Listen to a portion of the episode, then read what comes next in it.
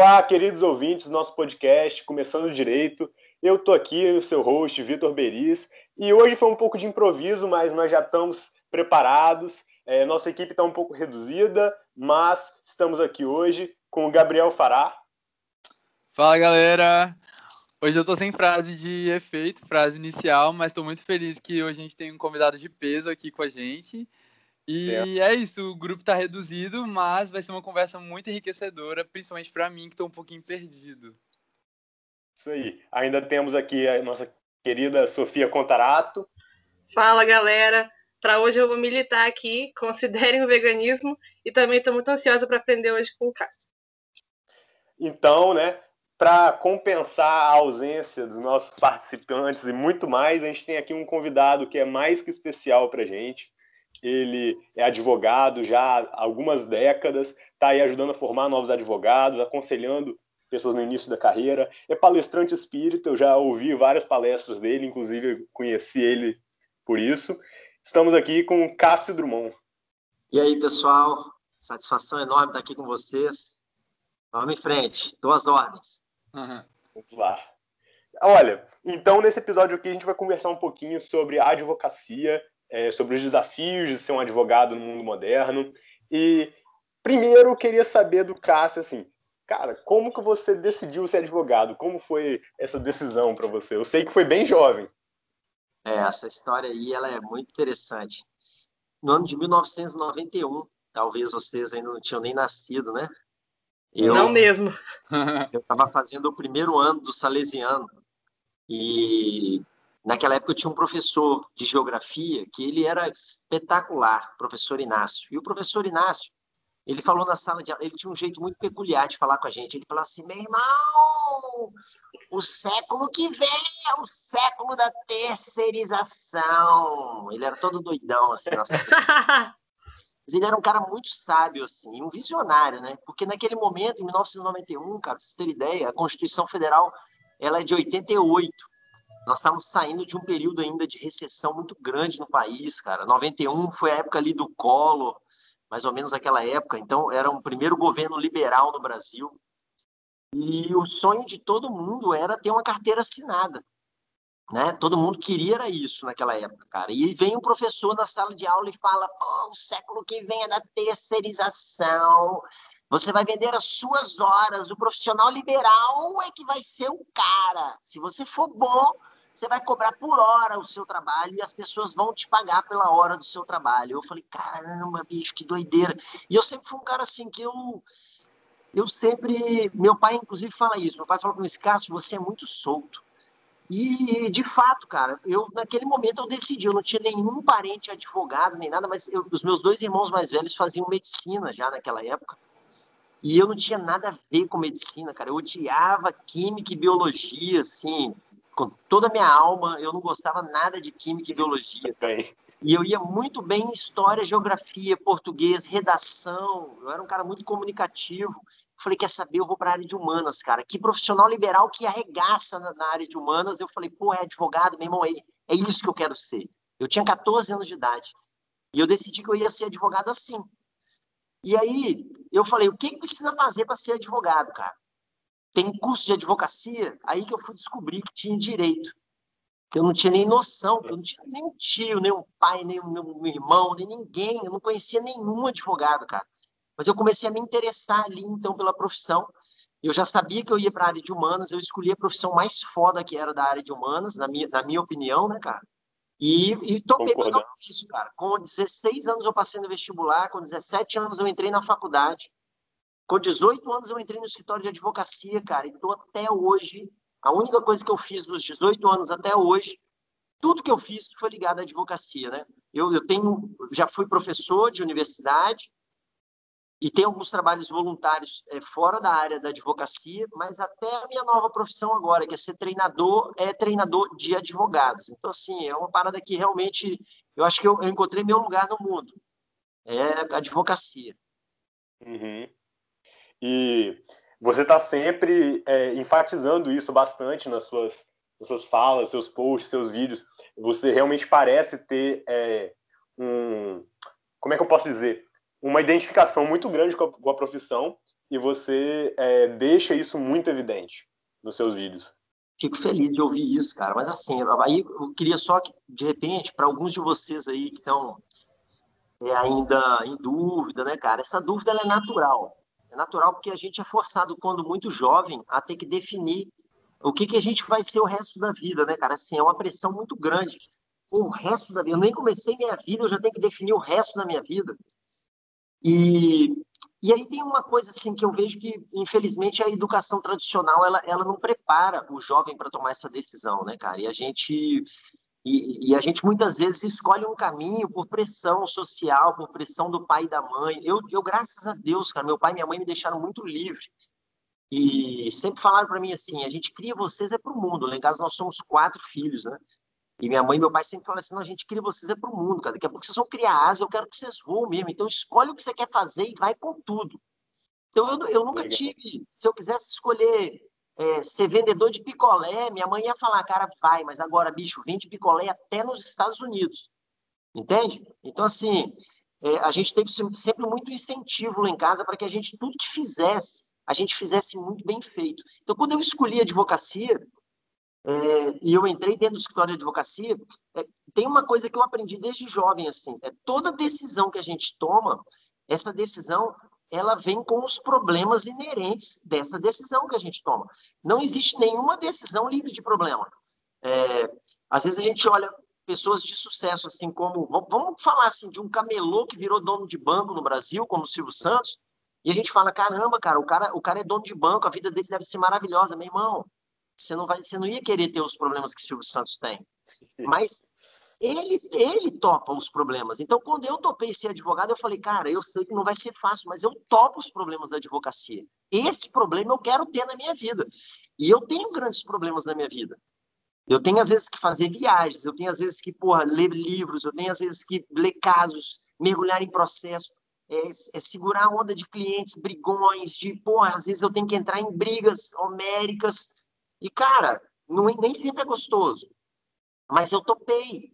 E aí eu tenho que estar disposto, como advogado, cara, a, a enfrentar não só a parte boa da profissão, mas também de, na hora da parte ruim, cara, eu mostrar sangue no olho e falar, cara, é isso, eu sou advogado, eu também tenho que entrar nessa hora e eu tenho que dar o meu melhor agora.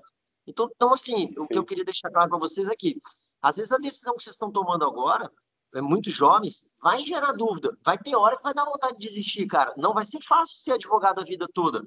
E, e, diversas vezes, eu ainda hoje, dá vontade de vender tudo que eu tenho aqui, mudar lá para Pedra Azul e, porra, montar uma sei lá, sei lá, uma, uma, uma loja de doce, sacou? Mas aí no outro dia, passa essa vontade. Eu boto meu terno, minha gravata e falo, cara, vou pro escritório, assim para isso, vamos embora, meu irmão. Tem um monte de gente que vai deixar de ser beneficiada se eu desistir disso. Entende? Então, assim, é, tem momentos de dificuldade e, e, vai existir momentos de dificuldade. Como um dono de cervejaria tem momentos de dificuldade. Sacou? Então, não uhum. tem escolha de problema. Escolheu ser advogado, irmão, tenha clareza de que os problemas inerentes à profissão da advocacia vão estar com você o resto da sua carreira. Mas então, sobre já que você tocou nesse assunto dos problemas, é, muitos a gente ouviu assim que a gente entrou na faculdade quando a gente estava mais na área presencial os professores falando é, vocês têm que saber que as consequências são muito estressantes. Então o que que você faz assim que você pode compartilhar com a gente para desestressar lidar com isso emocionalmente fisicamente né com todos esses quesitos? Caramba Gabriel top essa pergunta cara. Top top top bicho essa é uma coisa que eu tenho enfatizado muito, inclusive, nos meus treinamentos, cara. Então, é uma parada que eu ensino para os advogados que eu treino.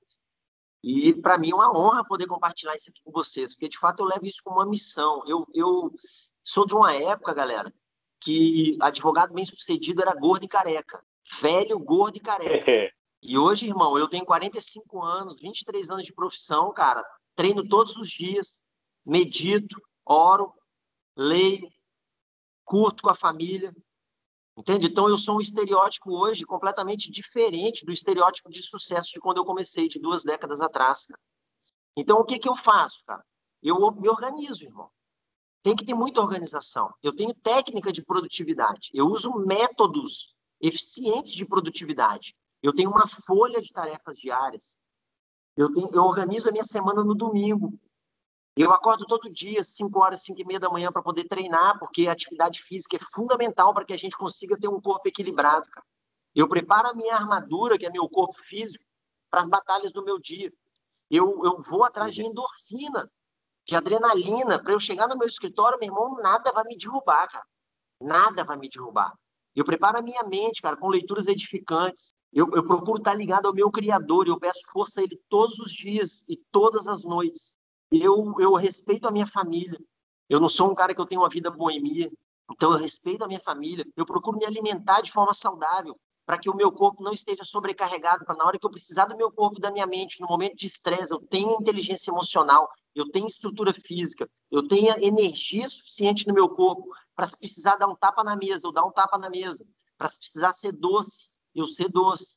Eu faço treinamentos, todos os anos eu invisto mais de 50 mil reais em treinamentos, inclusive internacionais, para que eu possa entender sobre pessoas, entender como as pessoas pensam, entender como as pessoas reagem, para que eu esteja numa sessão de julgamento de um processo grande do meu escritório, com mais de um milhão de reais, e eu saiba como me comportar e olhar para o desembargador e entender por que, que o corpo dele está reagindo daquela forma. Eu tenho formação em PNL, eu tenho formação em coach, eu tenho formação em constelação familiar, eu tenho formação em hipnose, eu tenho formação em treinamento de inteligência emocional, para que eu possa entender de pessoas. Então eu invisto em mim, irmão. Eu não sou um comédia que vestiu um paletó uma gravata, sentou na mesa do escritório e achou que vai cair cliente no mundo, não, cara. Eu treino vendas. Eu treino sobre pessoas. Para na hora que o meu cliente chega no meu escritório, eu entenda como ele, por que, que ele colocou o cotovelo dele em cima da mesa na hora que eu falei aquilo. Eu entendo de PNL para eu ficar espelhando o comportamento do meu cliente e depois eu estar tá guiando ele. Acompanha, acompanha, depois guia. PNL é isso, cara. Acompanha, acompanha, depois guia. Eu, eu, tenho, eu tenho no meu escritório estrategicamente técnicas de fechamento de negócio. Eu sei como eu vou despachar com o desembargador, eu sei como eu vou despachar com o juiz. Eu chamo as pessoas pelo nome. Eu aprendi a gravar nome de pessoas. Então, nada. Você, a galera acha assim, ah, cara, é fácil, cara, pô, isso é bicho. Não é fácil, meu irmão. Você tem que estar disposto a pagar o preço. E se você quer ser realmente um advogado foda ou uma advogada foda, meu irmão, invista em você, cara. É, e nessa falando justamente sobre as dificuldades, todo mundo sabe que o início da carreira de um advogado é sempre muito pesado. É, eu queria saber para você como foi isso. Logo que você saiu, você se formou, como foi esse início aí, barra pesada, que todo mundo conta? E como você conseguiu estabilizar a sua vida na advocacia? Cara, eu não sei vocês, assim, mas na minha época, eu com 11 anos, eu já pegava ônibus e ia para natação lá no Álvares. Eu morava em Jardim da Penha, eu já ia de ônibus sozinho nadar no Álvares com 11 anos de idade. Então, a minha geração, a gente tinha uma liberdade muito maior do que a geração de vocês. É, cada vez mais as gerações atuais elas são muito super protegidas e protege a pessoa de coisas ruins, mas acaba também evitando que essa pessoa tome contato com aspectos do mundo que vão transformar, vão amadurecer ela mais rápido. Então, eu sinto que as gerações atuais elas demoram mais para amadurecer. E isso é, é, é um pouco maléfico para a entrada no mercado de trabalho. Eu, com 14 anos de idade, eu não precisava, mas eu já tinha carteira assinada, eu já trabalhava de office boy com 14 anos de idade. Então, eu ia para o Salesiano estudar de manhã, eu chegava do Salesiano, almoçava, meio-dia e meio na minha casa, uma hora eu saía para trabalhar numa escola, porque eu era office boy numa escola. Então eu ia pagar a conta no Banco Banestes, no Banco Caixa Econômica, ia pagar o sindicato, eu recebia carnê dos pais de aluno. Eu já estava aprendendo ali, meu irmão, relação de trabalho. Isso me ajudou muito, porque com 17 anos, quando eu entrei na faculdade, eu já fui estagiar. E aí, depois do estágio, com 17 anos, que eu fui estagiar primeiro, no, eu consegui um estágio top no Palácio do Café, eu concorrendo com, com pessoas que já, já estavam no quarto, quinto período de direito. Nossa. E eu ainda, no primeiro período, eu ganhei a concorrência, porque eu fui muito safo na entrevista. A advogada que me contratou até hoje é minha amiga. Entende? Porque, porque cara, Legal. Muito bom. irmão, como você faz uma coisa na sua vida, você faz tudo, cara. E, ser verdadeiro com as pessoas conquista, entende? Então, é, com 17 anos de idade, eu já comecei a estagiar. Com 18 anos de idade, eu entrei no escritório de advocacia. Com 20 anos de idade, eu já tinha o meu primeiro cliente. Eu não estava nem formado, eu já tinha cliente na faculdade, porque eu já andava de terninho e gravata. Porque eu já estava dentro do escritório de advocacia trabalhando. Minha, naquela época não tinha, não tinha shopping em Vitória. É, o shopping que tinha em Vitória era o Boulevard da Praia. Pra vocês terem ideia. A gente ia passear no Boulevard da Praia. E não tinha loja de, de, de terno. E tinha um brechó em Campo Grande, lá em Cariacica. E minha mãe comprou dois, palit... dois palitozinhos de brechó para mim, que era roupa que vinha de americano para cá, sacou? E, porra, eu me achava no palitozinho de brechó, meu irmão. É, metia uma calça de uma cor, o paletó de outro, meu irmão, a gravatinha de outro. Eu lembro que eu pegava transcol, os caras me chamavam de pastorzinho. Fala, pastorzinho, porque eu, pô, cara é. Essa é boa. Cara, eu mandava o cara ir lá pra Tonga da Mironga, entendeu? Ah, meu irmão, pastorzinho o quê, rapaz? Mas é, galera. E, pô, e eu pegava o Transcol, e você sabe o calor que faz em Vitória, né, cara? E eu ia da UFES, porque eu morava em Jardim da Penha, e eu ia pra UFES pegar um ônibus, caminhando, entrava no Transcol lotado, e ia para Vila Velha, o escritório nessa época era Vila Velha. Bicho, era tenso. Reta da Penha toda parando, parando. Meu irmão começava a suar dentro do palitozinho. Eu, eu não sentava, porque se eu sentasse. Colava de tanto molhado de suor, cara. Então eu ficava procurando brechinha na janela, sacou? E ficava abrindo o paletó assim para bater um vento. O momento mais gostoso da viagem era em cima da terceira ponte, porque não tinha ponto, o ônibus não parava e o vento não parava de entrar. Então ali eu uhum. secava o que eu tinha suado na reta da Penha, eu secava na terceira ponte para chegar no terminal de Vila Velha, cara, e ir para o escritório, sacou? Então, assim, é, é, o que, como que eu entrei no mercado de trabalho? Cara, porque eu me antecipei. Eu, eu já, quando eu estava na idade de vocês, cara, eu já me apresentava como um cara que. O, advogado faz o quê, galera? Solução. Eu, eu já vendia solução naquela época. Eu já procurava saber, bicho, você tem algum problema, meu irmão? Eu trabalho no escritório, cara. Se você precisar de alguma coisa. Então, eu, eu vendia para 20. Um que me contratava, meu irmão, era um que eu não tinha.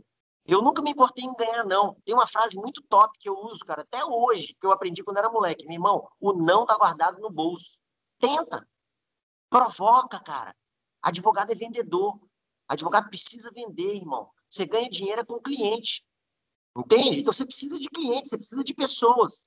Então, eu comigo sempre provoquei. Pô, você tem um problema trabalhista, meu irmão? Vamos lá no escritório, cara. Eu era moleque. E eu, a minha primeira causa, que eu, que eu, meu primeiro cliente com 20 anos de idade, olha que louco, galera, era a empregada da casa de um brother meu que me indicou. Ela via, eu chegava do estágio e eu ia para casa desse brother. A gente ia tomar café lá na casa dele, ali seis e meia da tarde e tal. E aí, a Cláudia, que era empregada dele, eu sempre tratava a Cláudia muito bem, brincava com ela, cara. Eu sempre fui um cara muito comunicativo. Então, a Cláudia, que era empregada, se amarrava em mim. E Cláudia me indicou um cliente. Ela falou: Cássio, um, um vizinho meu foi atropelado por uma carreta e tá quase morrendo. Se ajuda a esposa dele, eu falei: porra, me dei bem, meu irmão, porque uma ação de indenização dessa dá uma grana. Sacou? Aí eu fui, pro hospital. O cara estava quase morrendo, perdeu a perna, perdeu o pênis, perdeu a esposa depois, mas sobreviveu, cara. O cara sobreviveu. A esposa dele havia me contratado, depois ele me contratou. Eu entrei com ação de indenização. Quatro anos depois de formado, eu fui receber essa causa. Eu comprei o meu primeiro apartamento com os honorários dessa causa. Olha que louco. Eu estava na faculdade. A empregada do meu brother me indicou uma causa. Então, cara, o que, que é um ensinamento? Bicho, as oportunidades aparecem para quem está em movimento, irmão. Se você ficar parado, sentado com a bunda no sofá e não provocar a galera, você está perdendo as melhores oportunidades. E às vezes alguém vai chegar para você e vai falar assim: pô, meu irmão, você faz isso. Aí você vai falar assim: não, cara, eu sou estudante, eu ainda não sei fazer isso, não. Meu irmão, cresce e fala: eu faço sim, cara. Eu tenho um advogado foda, brother meu, cara, que ele mexe com isso. Vamos lá no cara. Você vai levar o caso para o uhum. advogado, que pode ser eu, que pode ser outro que vocês conheçam. O cara vai te remunerar por isso, meu irmão. Porque quem leva o cliente tem muito valor. Então, vocês querem começar a ganhar grana logo? Irmão, bota a cara no mundo. Vende a imagem de um cara que vende solução jurídica, que gera solução para as pessoas e provoca as pessoas. Como é que a gente começa? Com a família, com os amigos, com os conhecidos. Então, é, eu tô vendo aí você falar muito de como a gente tem que estar tá para os desafios, né? Eu posso falar por mim e para o Gabriel, a gente está muito nessa vibe de flutuar pelo curso. Então, assim, o que, que, o que você daria de ensinamento para a gente, para a gente correr atrás do que nos satisfaz no direito? Porque é tudo muito novo, que você comentou. A gente pode ter entrado no direito por N motivos, por gostar de humanas, por ter uma ambição. Agora, qual a dica que você acha que seria uma norteadora para uma pessoa do segundo período que tem que acordar, sabe? Pandemia, a gente precisa de um desafio. Você acha que a gente tem que, que se mostrar no mercado de trabalho, entende? O que, você Sim. acha? Vamos lá, cara. Sofia, pergunta super importante, cara. É, se, se vocês fossem meus irmãos mais novos, qual o conselho que eu daria para vocês agora, nesse momento, cara? Na faculdade, na pandemia? Vamos lá. Primeiro, não tem como você saber se você nasceu para ser advogado ou não. Você vai ter que experimentar. Você já está aí. A não ser que você já tenha certeza que esse daí não é o seu lugar no mundo. Mas se você está em dúvida ainda, significa que tem possibilidade desse aí ser o lugar onde você vai ficar o resto da vida. Então, topa pagar o preço, cara. Vai, só vai. Por mais que tenha algumas partes chatas, algumas disciplinas chatas, você vai ter que passar por isso, cara. É, tenta saber com você honestamente qual a disciplina que você mais gosta e foca nela. Porque tem uma parada que eu acho muito palha da educação tradicional, que é o seguinte: o cara é bom em direito penal e o cara é péssimo em direito administrativo. Sabe o que, que o sistema tradicional de educação fa faz? Bicho, para de estudar penal e foca no direito administrativo para você poder ficar na média. Aí a gente forma advogados medianos. Advogados na média são advogados medíocres.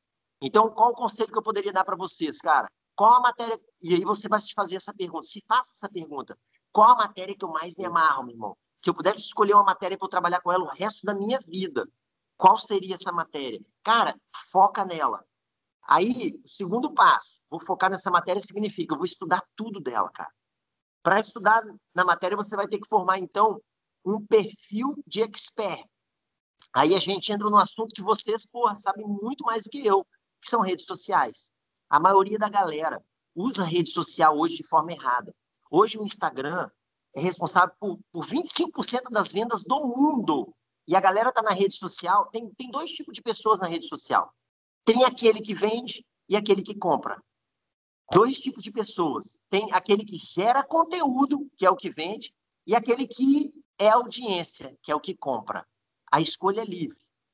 Entende? Mas quanto antes você se ligar que o Instagram está aí para você poder usar ele como uma, um mecanismo de venda. Mais rápido você vai parar de postar foto de biquíni, de balada e de cerveja na rede social. Mais rápido você vai começar a gerar conteúdo na, na rede social. A maioria da galera está postando foto na praia, no rock, no show, na festinha e de bobeira. Posta para encher o seu ego. Posta para tirar onda com a galera, para parecer que é melhor do que os outros. Quando você virar a ficha e falar, caramba, cara, rede social não é isso, eu estou usando tudo errado, eu estou em comédia, eu preciso gerar conteúdo, você já definiu qual é a matéria que você quer para sua vida, pelo menos por agora. É, faz assim, faz por hoje. Não precisa fazer pelo resto da sua vida. Faz, não, hoje eu me amarro em direito de família, cara. Vou começar a estudar quais são os problemas que tem em direito de família e vou começar a gerar conteúdo em direito de família, cara. Videozinho no Reels, videozinho no IGTV, videozinho direto no feed, porque tem gente que gosta de jogo de futebol, assiste o jogo inteiro. O jogo pode ser 0 a 0 mas o cara tem um tesão de ver o jogo inteiro. Esse cara gosta de assistir 90 minutos. Então é, você tem que fazer vídeo para quem gosta do jogo todo. Tem gente que gosta de assistir os melhores momentos de um gol, que vai dar ali dois, três minutos de vídeo. Então tem que ter vídeo de dois, três minutos para o cara que gosta de assistir os melhores momentos de um gol. Tem gente que só gosta de assistir o gol. Então tem que ter o Reels para o cara que só gosta de assistir o gol. E tem gente que só gosta de ler o jornal. Então tem que ter fotinha para o cara que só gosta de ler jornal. E por que, que eu estou falando de Instagram? Ah, Cássio, mas Instagram não deixa ninguém rico, não. Cara, primeiro que deixa assim. hoje, médico, advogado, está ficando de cara com os milhões que a galera está ganhando em redes sociais. E segundo que é, a rede social hoje, ela é o seu cartão de visita. Então, é, hoje, aquele negócio do boca a boca funciona. Mas se alguém hoje me indica Vamos supor, Vitor vai me indicar hoje como advogado para um parente dele. Ah, tem um caso que eu conheço, é um advogado super bom, cara. Um cara tal, tal, tal. Sabe o que o parente dele vai fazer em primeiro lugar? Vai entrar na minha rede social e vai ver quem sou eu. E aí, chega lá, o cara entra na rede social e meu perfil é fechado. Aí o cara já vai falar assim, porra, não consegui nem ver quem é esse cara. Aí o Vitor indicou um, mas o irmão do Vitor indicou outro advogado. Ele entrou no perfil do outro advogado, o perfil é aberto e o cara está gerando conteúdo. Sabe o que, que o, seu, o seu parente vai fazer? Vai contratar o outro cara. Sim, com certeza. Então a galera tá viajando nessa parada de, de, de Instagram, cara. A galera usa Instagram para tirar onda, para arrumar namorado. Bota corpo lá, tira foto do corpinho. Meu irmão, tá vendendo o quê? Tá vendendo seu corpo. Entende? É, tá botando foto do copo de cerveja, tá vendendo o quê, meu irmão? Você tá vendendo uma imagem de um cara boêmio. Você vai atrair a galera que gosta daquilo que você está postando. E tá tudo certo. Tá? Não tem certo, não tem errado. Tem a escolha que cada um faz para sua vida. Mas, pô, você está me perguntando como ter resultado. E eu estou te falando, cara quer ter resultado, se posiciona, já cria um posicionamento. Quando você formar, os caras da sua faculdade vão falar: caraca, velho, Sofia tá voando. Ela começou há quatro anos atrás, bicho. E agora que eu estou acordando para isso. E aí você já vai ter clientes quando você formar. Por quê? Porque você começou antes dos caras. Foi isso que eu fiz na minha vida. Foi isso que deu certo para mim. Eu, com dois anos de formado, já tinha carro, já tinha. Pô, eu já ganhava 6 mil conto, cara, com dois anos de formado. Em 1900, em 2000, no ano 2000, eu já ganhava 6 mil conto por mês, cara. Entende? Por quê? Irmão, comecei logo. Eu foquei na advocacia. É saber dizer não para tudo aquilo que não está alinhado com o que você quer para sua vida, cara. É outra parada que a juventude agora precisa se ligar, bicho. Tá, muitas oportunidades, então você acaba não aprendendo a dizer não. Entende? Você, você fica fazendo, ah, não, eu não vou dizer não para não desagradar, porque pode ser que um dia. Uhum. Ah, não, não, pode ser. Não, meu irmão, bicho, eu te agradeço, brother, valeu, obrigado. Não quero, porque eu quero é isso. É, já que você tocou nessa questão das ferramentas digitais, já que você já, já falou bem sobre isso, eu queria então perguntar de uma coisa polêmica que eu mesmo achei extremamente sem noção, não me solidarizo com isso. Mas eu lembro que foi no início do ano, se eu não me engano, ou em 2020, quando as redes sociais estavam, tipo assim, bem em alta, porque a galera começou a produzir muito conteúdo com esse tempo em casa. A OAB, eu acho, tinha falado, tinha feito uma cartilha, né, falando mal das redes sociais, dos advogados que estavam criando conteúdo, se eu não me engano. Você ficou sabendo disso? Sua posição sobre isso? O que, que você acha? Eu acho extremamente sem noção essa posição, esse posicionamento. Cara, eu achei também muito conservadora a visão da, da ordem. É, isso foi muito discutido na época. Eu, eu, inclusive, respondo processo na ordem, tá? Aqui do Espírito Santo, por conta de vídeos. É... Uhum. E, e a minha visão é de que uma hora, quem pensa assim, uma, uma hora vai se render, cara, porque é um caminho sem volta. Entende? Então a OAB, eu acho que ela tentou não sei assim, eu não sei o que estava por trás, porque ninguém me perguntou e não veio debater isso comigo. Mas na minha visão, é, é, nós já tivemos um presidente dos Estados Unidos eleito pelas redes sociais, nós já tivemos um presidente atual do Brasil eleito pelas redes sociais, porque o cara só tinha oito segundos na televisão aberta. É, o político que está fora das redes sociais está fora da política. O advogado que estiver fora das redes sociais vai estar tá fora da advocacia, meu irmão. Não tem como, cara. É um caminho sem volta essa decisão parece muito é, algo tipo os advogados mais velhos querendo limitar a entrada dos advogados mais jovens, porque a, a rede social, como você bem disse, é um meio incrível para fazer propaganda e para mostrar o posicionamento, mostrar, olha só, sou um advogado, eu sou aqui jovem, eu estou disposto a trabalhar e esses advogados mais velhos que estão por trás, talvez, dessas decisões, com certeza pensaram nisso. Cara, eu sou contra a proibição. É, eu não sei se foram os mais velhos, mas certamente são pessoas que estão com medo do que do desconhecido, porque realmente a rede social ela abriu uma porta para a gente falar com todo mundo sobre o que a gente quiser, a hora que a gente quiser. E tinha muito e tem muito advogado sem noção, galera. Tem muito advogado sem noção, tem muita postagem que, que fere o código de ética da ordem, entendeu? É, nego que chama realmente o cara para te contratar, que, que extrapola. Então, eu acho que a ordem quis naquela hora era dar uma chocada, assim, dar uma freada e falar, galera, calma lá, Enquanto a gente não consegue ter controle, está todo mundo proibido de fazer isso daí. Mas eu acho, eu acho que foi mais assim, fruto de um medo, do desconhecido, entendeu? Tanto é que ninguém ficou proibido de nada, tá todo mundo fazendo, continua todo mundo fazendo, cara. Quem foi processado continua fazendo e, e os processos não estão dando em nada, entendeu? Então, sei lá, cara. Eu, eu, eu sinto que é um, uma situação, assim, uma decisão muito conservadora. Isso não vai ter como sustentar isso, não, cara. Não se preocupe com isso, não. Nós vamos derrubar essa porra antes de vocês formarem. Esperamos. É, mas, assim, voltando para para o eixo assim principal da nossa conversa, agora indo assim, qual é a função de um advogado? Como você enxerga a posição da advocacia é, no nosso mundo moderno? É, qual é a sua rotina como advogado? Como, como você vê isso? Vamos lá. Cara, em 2016, eu li uma matéria que me deixou muito preocupado.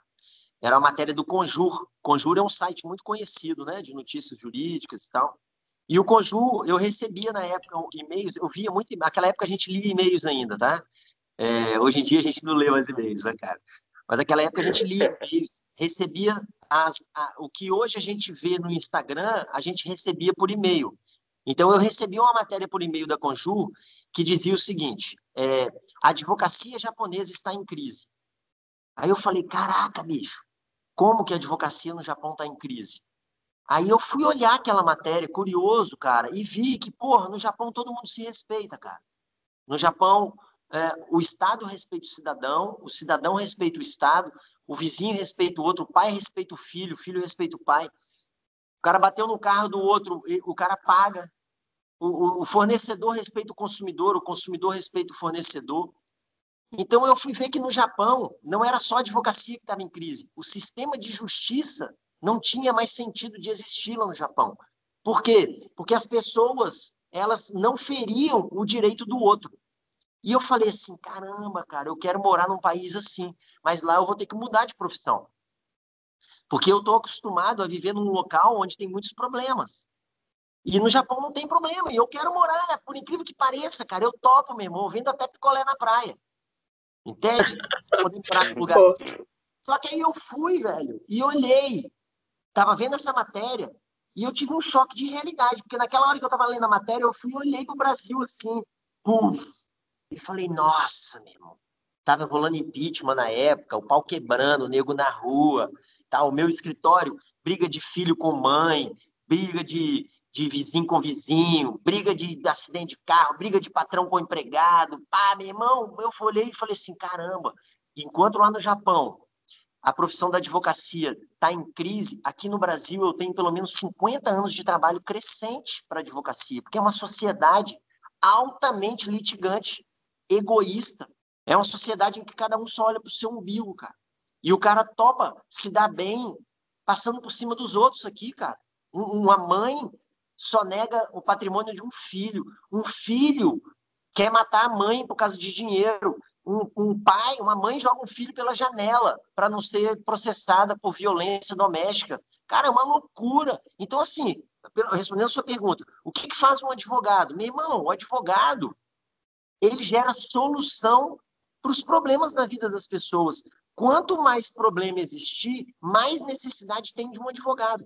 E o advogado hoje, eu vou dizer para vocês assim, aqui no escritório, de 20 a 30% das demandas eu resolvo sem precisar do judiciário. Porque eu vejo que falta é diálogo entre as partes. Eu boto as pessoas para conversar e é. resolvo o problema delas, cara. E cobro o mesmo tanto. Sim. Cobro a mesma coisa, porque eu gero solução. Eu, eu cobro para gerar solução. Se eu consigo solucionar rápido, eu mereço até um bônus. Entende? Então, cara, uhum. Muito bom. faz isso. As pessoas tentam resolver os problemas delas lá fora, não conseguem, elas pedem ajuda a alguém que é especialista em gerar solução. Cara, eu tenho um problema. Você consegue resolver esse problema para mim? O cara vem no meu escritório. Não entra. É, só existem dois motivos para a pessoa tirar dinheiro do bolso e, e, e pagar alguma coisa. São dois motivos: para curar uma dor ou para ter um prazer. Eu e vocês três, Gabriel, Sofia, Vitor, a gente só tira dinheiro do bolso é para ter um prazer ou para curar uma dor nossa. Entende? E no meu escritório, 95% das pessoas que entram ali têm uma dor.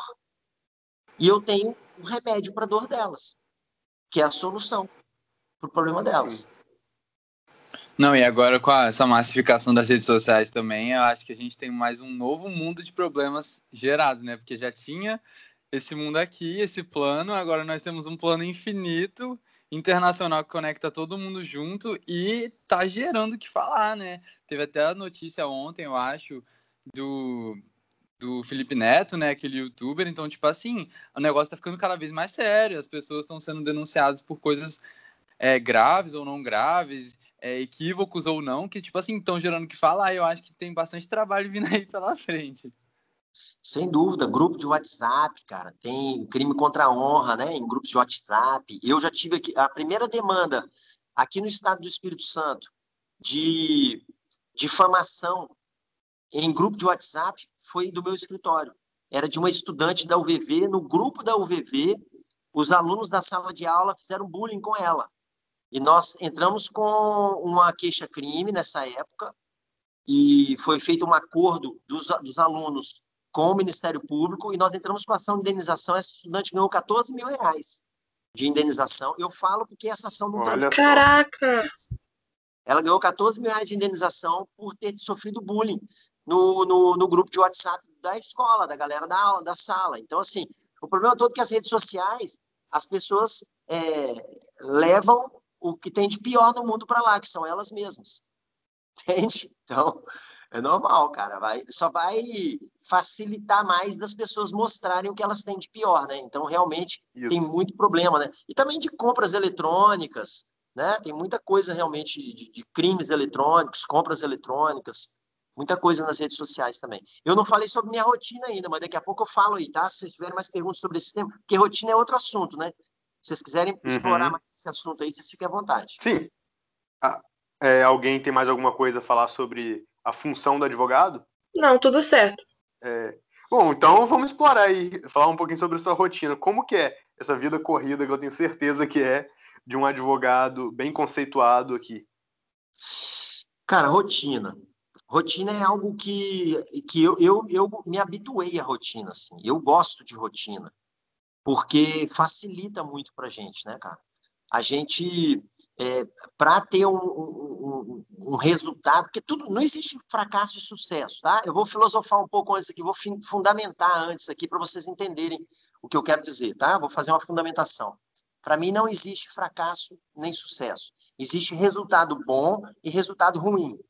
Às vezes você está tentando acertar e, e não dá certo. E, e, as pessoas chamam de fracasso, mas é porque, pô, eu tive um resultado ruim, tá? Então, tudo começa com um pensamento. Eu penso em algo, eu sinto aquilo que eu estou pensando, isso provoca uma ação em mim e as minhas ações geram um resultado. Resultados bons e resultados ruins. Então, um pensamento bom, normalmente ele vai gerar um resultado bom. Um pensamento ruim, normalmente vai gerar um resultado ruim. E isso em tudo, todas as áreas da nossa vida, né, cara? E é importante a gente lembrar que o advogado ele é um ser humano. Então, o advogado ele é um dos papéis do Cássio. O Cássio, ele, embora ele seja advogado 24 horas por dia, porque advogado é advogado 24 horas por dia, minha mãe me apresenta para todo mundo como advogado, minha esposa me apresenta para todo mundo como advogado. Eu, quando alguém me pergunta o que você faz, eu falo, eu sou advogado. Então, ou seja, não tem como. Eu estou na academia, no futebol, é, numa festa, é, em qualquer lugar, bicho, eu sou advogado. Então, eu tenho que ter um comportamento congruente com a minha profissão de advogado. Eu sou minha marca. Aonde eu vou. Então, se eu, pô, sou advogado, chego num lugar, fico bebaço, falo merda, saio na porrada, queimei meu filme. Aquela galera ali nunca vai me contratar. Ao contrário, se eu chego num lugar, sou um cara educado, pô, um cara maneiro, respeitador, ouço mais do que falo, toco, gravei o nome das pessoas, chamo as pessoas pelo nome, tenho uma personalidade agradável, a tendência é que essas pessoas gravem a minha fisionomia, o meu nome e a minha profissão. Então, quando elas precisarem de um advogado, eu já estou no radar delas. Entende? Então, embora eu seja advogado 24 horas por dia, eu desempenho vários outros papéis. Então, eu sou filho, eu sou esposo, eu sou pai, eu sou vizinho, eu sou atleta amador, eu sou trabalhador voluntário, eu sou palestrante, eu sou espírita, eu sou líder da minha equipe dentro do escritório. Então, cara, eu, eu tenho que ter noção de todos os papéis que eu desempenho na minha vida. E rotina planejada ajuda a gente a ter um equilíbrio dos papéis. Então, se quiser anotar isso daí, cara, é fundamental. Equilíbrio dos papéis. Porque quando um papel está desequilibrado, se a pessoa não tem uma. Um, se ela não tem uma clareza de que ela tem vários papéis, aquele papel desequilibrado dela pode gerar o desequilíbrio de todos os outros papéis da vida dela. Um exemplo: meu casamento não está bem, eu, eu brigo com a minha esposa, e porque eu briguei com a minha esposa, eu chego tudo no escritório, eu brigo na academia, eu deixo de ir para a casa espírita, para o meu trabalho voluntário, eu vou para a palestra e faço uma péssima palestra, ou seja, todos os meus outros papéis ficam desequilibrados porque eu não tive a clareza de que eu só precisava me acertar com a minha esposa, entende? Então, assim, rotina me ajuda a ter um equilíbrio dos papéis. Como, Cássio, que você faz isso? Cara, eu tenho uma rotina programada todo domingo, eu faço a minha semana toda. É lógico que eu deixo lacunas para as coisas que vão aparecendo no dia a dia. Mas eu sei a hora que eu vou acordar todos os dias, a hora que eu vou dormir todos os dias. Eu sei que hora que eu vou treinar todos os dias. Eu sei a hora que eu faço minha prece, minha oração, meu evangelho no lar. Eu sei a hora que eu vou ler todos os dias. Eu sei a hora que eu vou fazer meus compromissos da semana. Por quê? Cara, eu sou corpo, mente e espírito.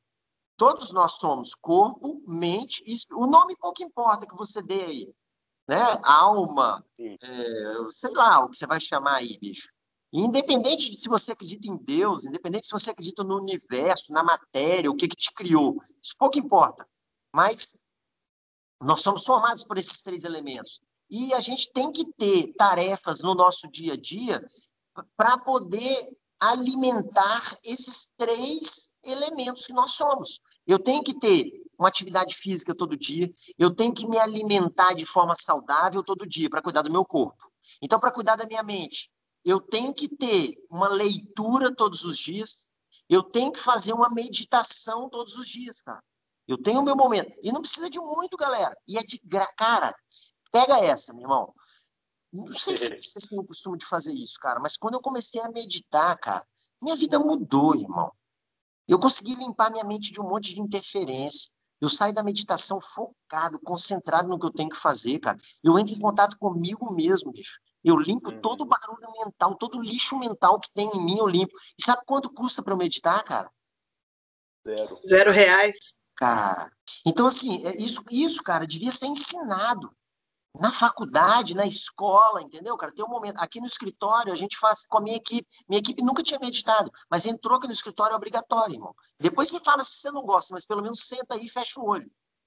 E entre em contato consigo mesmo. Porque a gente, cara, foge da gente. Acaba que a gente foge de nós mesmos. A gente fica procurando distração para fugir de nós mesmos, cara. E não tem nada mais rico do que você estar tá em contato com você mesmo, do que você se aceitar, do que você dizer para o mundo, meu irmão, sou eu, cara. Esse sou eu. Entende? Quando você está bem com você, meu irmão, você voa em qualquer coisa que você faça da vida. Então, eu, eu me equilibro dessa forma. E a minha rotina, cara, ela é, ela é todo dia uma coisa diferente. Nunca se repete. Embora eu vá malhar todo dia no mesmo horário, eu faço crossfit hoje. Eu me amarro no crossfit, é uma atividade que eu, que eu tô apaixonado. Tem dois anos e meio que eu faço crossfit, cara, e, e o bichinho me mordeu, entende? Então eu vou pro boxe todo dia na mesma hora. E eu saio do boxe e vou para casa. Eu e minha esposa, eu treino com ela, o que gera, uma, uma, gera em nós uma energia muito top, cara. Treinar com, com, com o companheiro, com a companheira, com quem você ama, meu irmão, é muito top, cara. Aí a gente acorda no mesmo horário, a gente toma nosso pré-treino junto, a gente vai para academia, pro box junto, a gente volta, toma um café junto, cara. E aí de lá eu saio pro escritório. Chega no escritório, irmão, cada dia eu tenho uma coisa para fazer. Sangue no olho. Entende? É, é, é, tem que fazer. Eu tenho um arranque automático que eu acho muito foda. É, uma das dificuldades das pessoas no presente momento da, da humanidade é, é fazer o que tem que ser feito. É focar na coisa certa, as pessoas perdem tempo com celular, com rede social, com e-mail, com joguinho de celular, com joguinho de computador, com Netflix, com tal. E isso e dá prioridade a isso, que são ocupações e esquece das tarefas de produção. É, não tem nenhum problema ficar na rede social, YouTube, é, nananana, fazer isso, não tem nenhum problema, desde que você faça na hora que isso pode ser feito. Mas a hora de produzir, cara, é hora de produzir. E já que você está no jogo, meu irmão, vai para o jogo profissional. Não entra no jogo igual comédia porque senão seu resultado não vai ser bom. E já que nós estamos produzindo e nós somos advogados, porra, que seja para produzir muito, cara, ganhar dinheiro e ter uma vida maneira. Não tem nada de errado nisso. Entende? É, pelo menos na minha visão. Não tem nada de errado nisso, cara. Já que eu sou advogado, eu vou procurar ser o melhor advogado possível que eu posso ser. Eu não me comparo com os outros, eu me comparo comigo. Então, como extrair o melhor de mim, cara? Eliminar distrações da minha vida. Então, eu elimino distrações. É, eu tenho hora para pegar no celular. Eu tenho hora para responder mensagem de WhatsApp. Eu tenho hora para entrar no Instagram, para fazer postagem. Eu tenho hora para essas coisas. Porque senão, eu não vou produzir. Então, cara, é, todos os dias eu chego no escritório e eu tenho minhas tarefas de produção. Eu já defini ontem à noite. Na, no meu método de produtividade, eu defino na noite do dia anterior quais são as cinco principais tarefas que eu tenho que fazer amanhã. E com isso, eu já vou para casa já sabendo o que eu vou fazer amanhã. Eu já sei até a roupa que eu vou vestir. Pô, já eliminei um monte de decisão que eu vou ter que tomar. Porque a maioria das pessoas, cara, se perde. Da, da 11h30 da manhã, o cara fala: caramba, eu fui responder as mensagens do WhatsApp, entrei nos e-mails, e, pô, já são 11 e meia, eu não fiz nada do que eu tinha que fazer, cara. O cara ficou ocupado a manhã toda e não produziu porra nenhuma. Então, assim, é Sim. uma das coisas que as pessoas hoje se perdem é na questão da, da, da produtividade, da procrastinação. São pessoas procrastinadoras.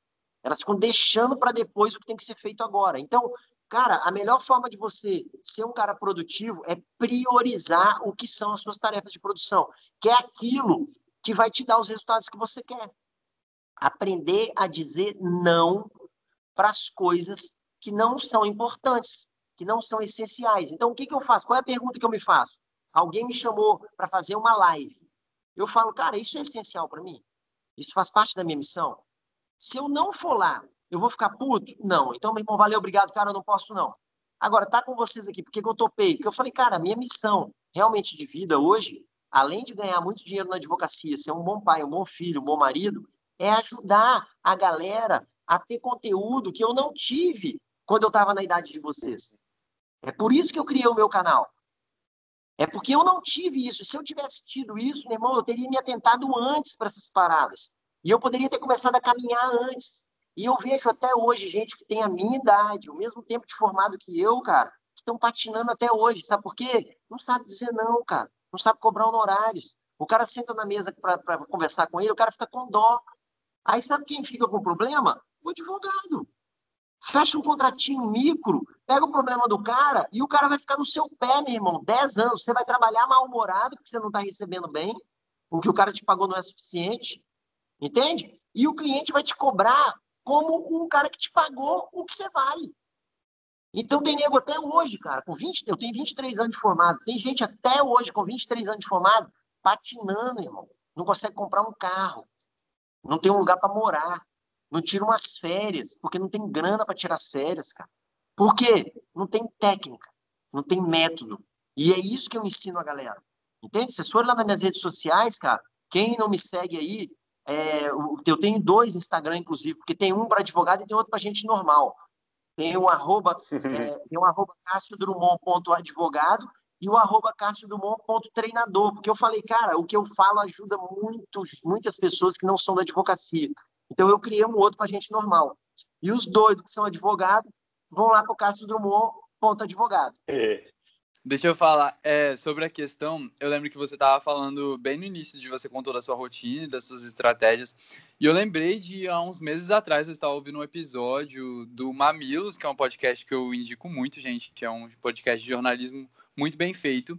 E aí elas estavam entrevistando uma pessoa e era até um podcast sobre falar sobre beleza, essas coisas, mas eles acabaram entrando num assunto que eu achei muito interessante, que eu acho que se relaciona muito à profissão do advogado, que é performar, porque a gente não que a gente tem que ser falso com os nossos sentimentos, como a gente reage com as pessoas, mas tentar a cada dia mais performar de uma forma da gente poder separar. Às vezes tem um problema que a gente não pode levar, igual você falou, para uma palestra. Você não pode levar o seu problema que você teve dentro de casa para uma palestra, para um trabalho que você está tendo, porque é, querendo ou não, tipo, não vai acrescentar a ninguém. E também no fim das contas, daqui a pouco você vai ver que você resolveu esse problema e você levou ele para o seu trabalho, isso fica te, isso te marca, isso te deixa marcado. Então, é, ela falou sobre, estava falando sobre beleza, sobre a performance que muitas pessoas fazem com artística, mas elas relacionaram com isso, principalmente da questão da pandemia e tal. E eu achei muito interessante que fala, você tá performando porque você sabe que tem problemas que não são levados para o externo, assim. Entendeu? Faz sentido que eu.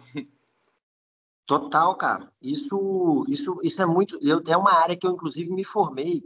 E por isso que eu criei o outro perfil. Interessante você estar tá falando disso, porque está linkado eu falando do outro perfil agora. O outro perfil é para ajudar as pessoas exatamente nesse aspecto. Eu fiz uma formação internacional de treinador de inteligência emocional, para a gente aprender a lidar com as emoções que existem dentro de nós.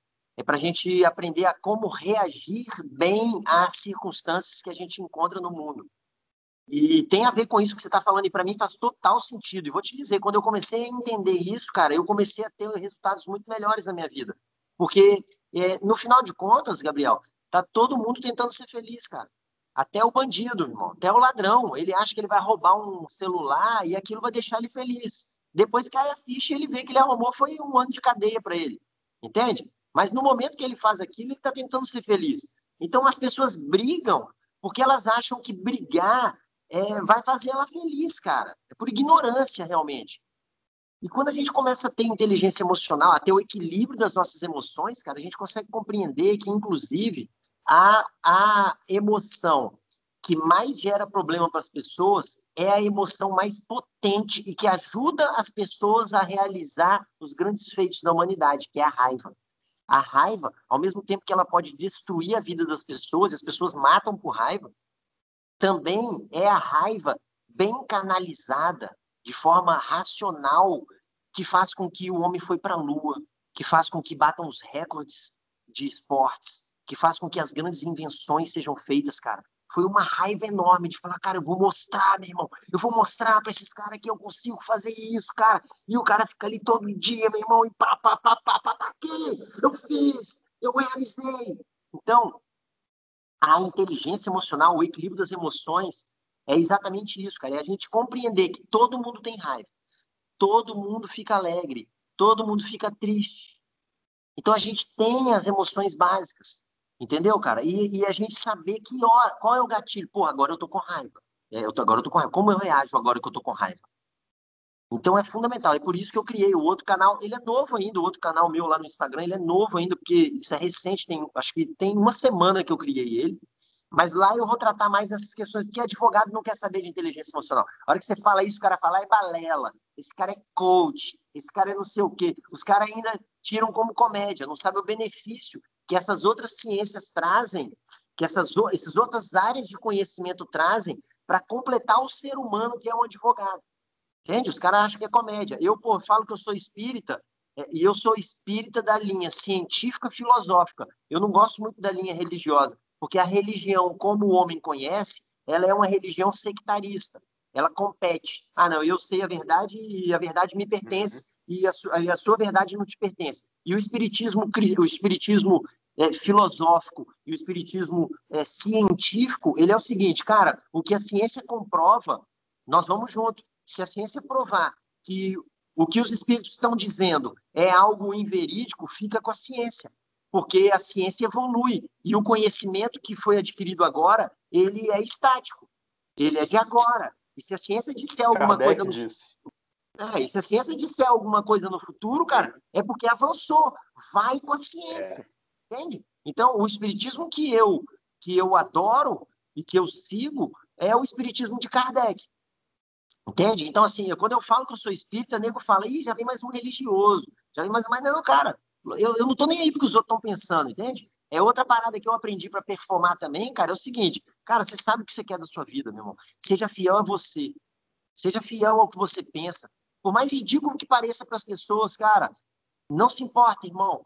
Porque tem uma frase que eu gosto muito, que eu uso para mim. Ninguém paga um real do meu imposto de renda, meu irmão, para eu ficar aí de comédia esperando ser aprovado. Eu não espero a aprovação dos outros. Eu sou assim, irmão. Já tenho 43, 44 anos de idade, faço 45 esse ano. Eu já tenho 44 anos de idade, cara. Já passei da idade de querer agradar as pessoas.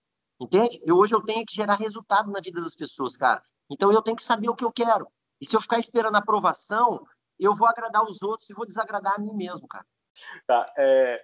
Bom, a última questão, acho, antes da gente fazer a nossa finalização, é uma pergunta que o, um, um, dos integrantes que não pôde estar aqui, o Felipe, ele mandou. É, o resto, as que as pessoas mandaram, acho que já foi respondido durante a conversa.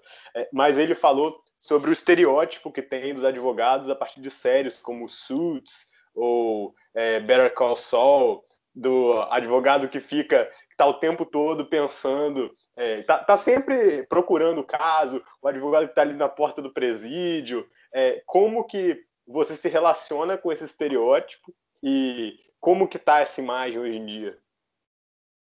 Cara, essa série Suits, ela é top demais, né, bicho?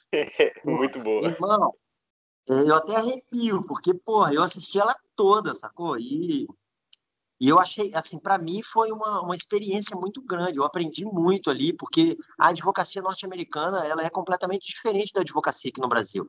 Lá o advogado pode chegar no cliente de outro advogado e fazer uma proposta, meu irmão, me contrata. É uma então, doideira, é uma doideira é, também, é uma bagunça. Então, assim, o cara chega lá e fala, não, meu irmão, você tem um problema e sou eu que vou resolver o seu problema. Então, assim, é, é muito distante, né? Assim, então, tem muito de, de ilusão aí que, que não é realidade. Mas, mas, mas a gente olhando assim, o estereótipo do advogado lá, cara, eu, eu, eu melhorei muito depois que eu assisti Suits, cara. Melhorei muito, cara. A forma como eu me visto, a forma como eu me porto, é, a forma como eu, como eu lido com o sistema de justiça, Entende? Então eu, eu realmente eu admirei demais ali, cara, o Harvey Specter, o Mike Ross, a... Uhum. aquela galera toda, né, cara? É...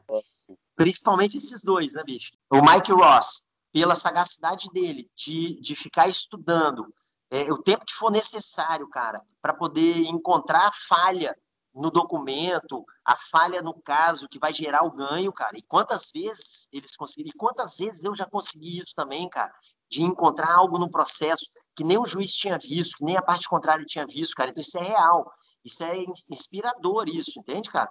Mas os caras lá lidam com uma advocacia empresarial.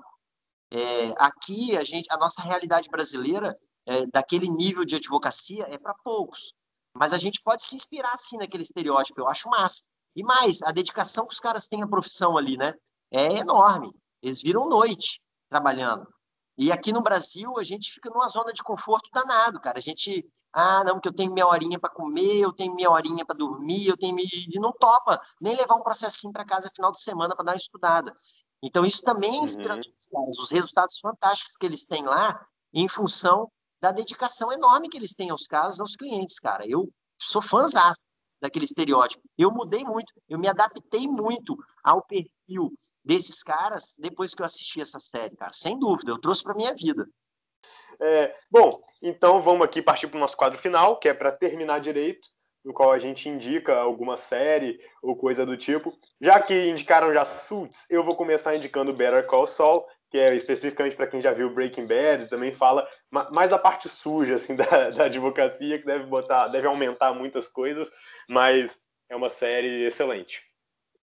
É... Cássio, o que, que você tem aí pra gente?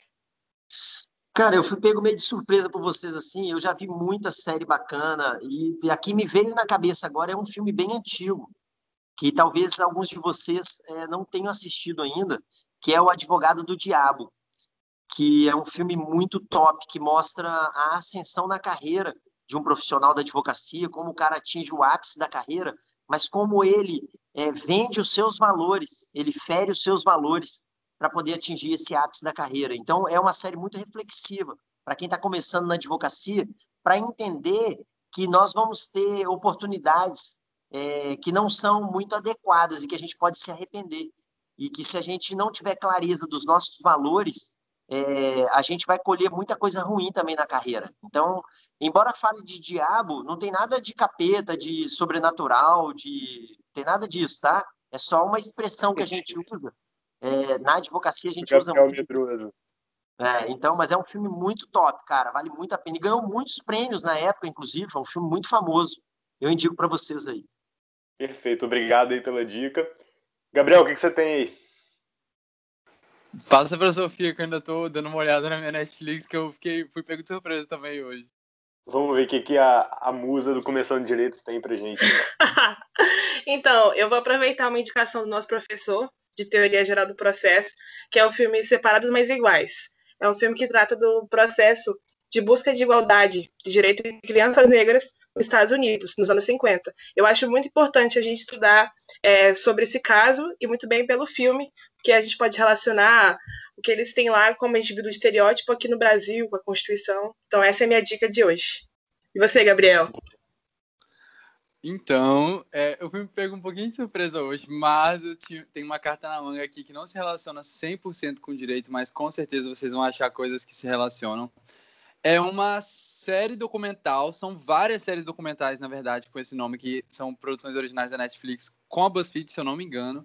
Se chama Explicando, e vai, e vai ter várias coisas, explicando a mente, explicando as emoções, explicando o sexo, explicando o poder do voto, como o cérebro cria, tudo isso tá é, englobado assim nesse explicando. Então, qualquer coisa que você explicar, pesquisar de explicando na Netflix, você vai achar. E eu já assisti tudo, é muito bom, então vale muito a pena, galera.